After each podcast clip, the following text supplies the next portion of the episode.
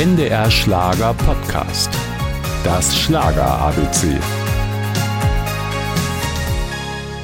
Helene Fischer kommt 1984 in Sibirien zur Welt und zieht bereits drei Jahre später mit der Familie nach Rheinland-Pfalz. Damals war der kleinen Helene die große Bühne noch so richtig unangenehm. Das war mir wirklich so peinlich damals. Also ich war noch so klein, meine Schwester ist sechs Jahre älter und sie hat mich immer mitgeschleppt und ich wollte das gar nicht. Also nur weil sie ihrem Hobby Singen nachgehen wollte, musste ich immer herhalten, weil sie sich dann alleine nicht wohlgefühlt hat auf der Bühne sozusagen.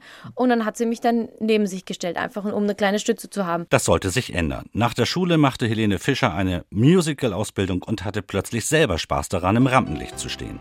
Außerdem hatte sie Glück. Der Produzent Jean Frankfurter hörte ihre Stimme und war sofort begeistert.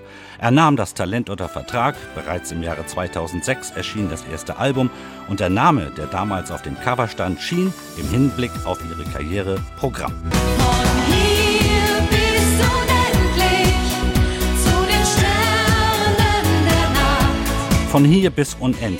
Die Karriere der Helene Fischer nahm jetzt so richtig Fahrt auf. Es folgten Alben, Auszeichnungen und TV-Shows.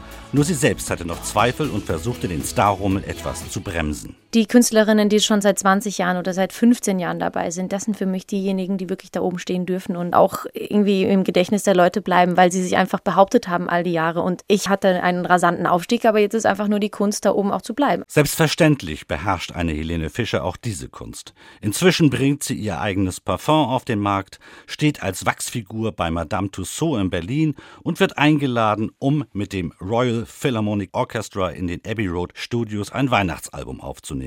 Und mal ganz ehrlich, welche deutsche Schlagersängerin außer Helene Fischer hat es je geschafft, eine komplette Stadiontournee zu verkaufen? Ich kenne keine. Das Schlager ABC. Ein Podcast von NDR Schlager.